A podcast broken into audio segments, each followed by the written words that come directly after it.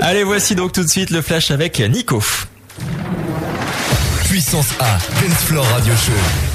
Alors, Nico, effectivement, on commence avec euh, eh bien le fait du mois, c'est l'indice cavale et on a dit au bout d'un moment tireur parisien et il peut que ça soit ça. Euh, Ce mois-ci, nous allons parler d'une cavale dans Paris et ses alentours qui a fait beaucoup de bruit, mais un sentiment d'inquiétude et de peur. Alors c'est difficile de pas en avoir entendu parler. Hein. Je vais donc vous faire un petit récapitulatif des faits jour après jour. Ça commence le vendredi 15 novembre quand un homme pénètre dans le, le hall de la chaîne d'information en continu BSM TV se dirige vers l'accueil muni d'un fusil à pompe et menace un rédacteur en chef.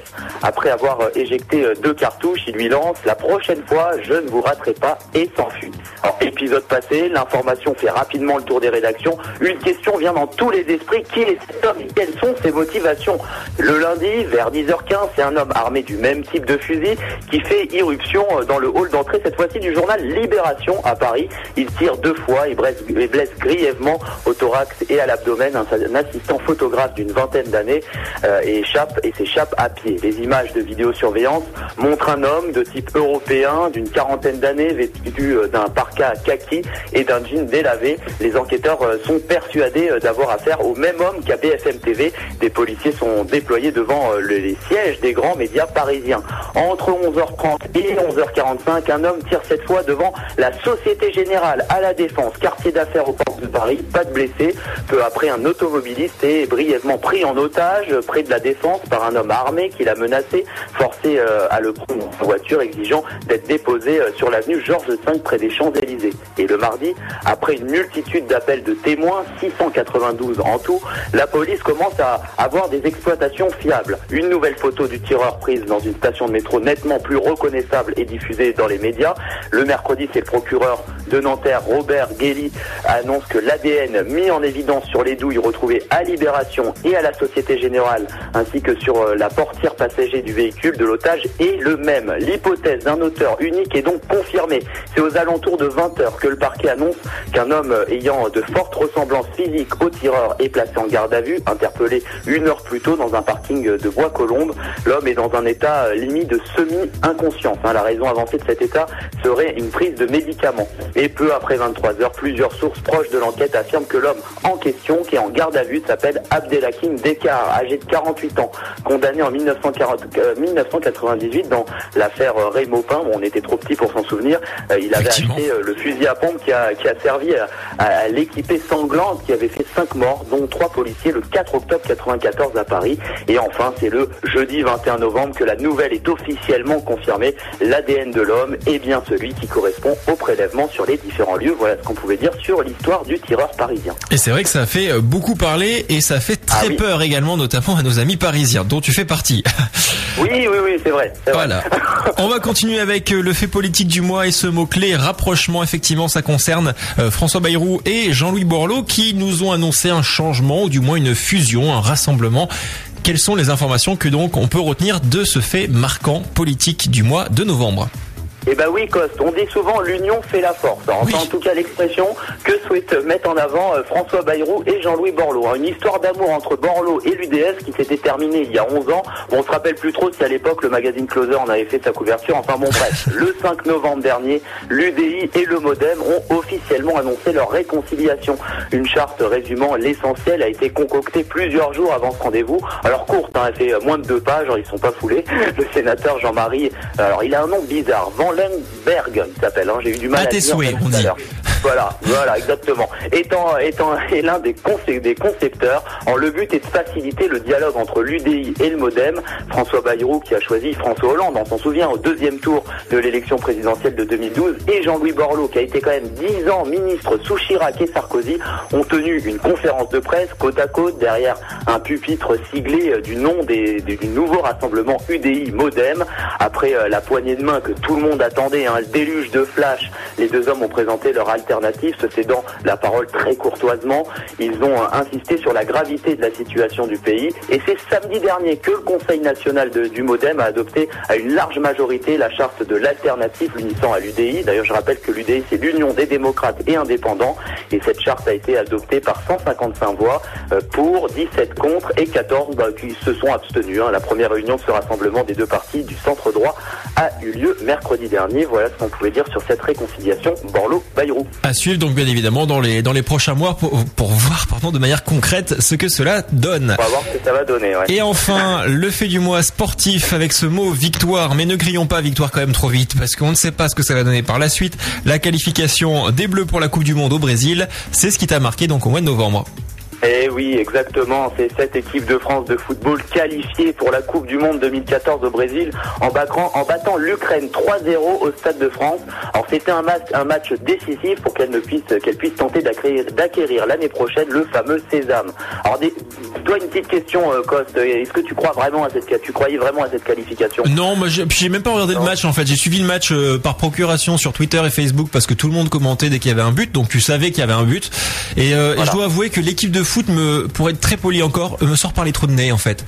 Donc euh, voilà, c'est-à-dire que quand tu vois comment combien ils sont payés, ne serait-ce là que j'ai vu le Benzema à 80 000 euros par mois, tu dis que le gars, non ou même plus d'ailleurs, je, je, sais plus combien ça représente, ah c'est juste énorme. Sans compter tout ce qu'ils gagnent avec les sponsors, avec les pubs qu'ils font ou autres, tu dis que le gars 80 000 euros, il a même plus aucune notion de la réalité des choses. Et, et quand tu vois comment il joue sur le terrain, je me dis que c'est la plus grosse honte de la France en fait. Mais bon après eh c'est mon avis et apparemment il est partagé par de nombreuses personnes aussi. D'ailleurs autour de l'équipe, je pense que c'est un peu pareil. d'ailleurs 2-0 lors du précédent match à Kiev. Les Bleus l'emportent donc 3-2 hein, sur l'ensemble des deux matchs. Le but français a été inscrit par Mamadou Sakho. Oui, par Mamadou Sakho à la 22e minute, Karim Benzema à la 34e. Ah oui, d'accord. Voilà, en fait, je m'amuse parce que pour vous dire avec le téléphone que nous avons, Nico entend tout ce que je dis, même quand je coupe le micro. Et je parlais à Julie, donc Nico, ça l'a perturbé. Ah, Sauf que vous, à l'antenne, vous n'avez rien entendu. Voilà, vous inquiétez pas. donc a été inscrit par Mamadou Sakho, Karim Benzema et l'Ukrainien Olen Gurev hein, qui a marqué euh, contre son camp à la 72 minute, 72e minute.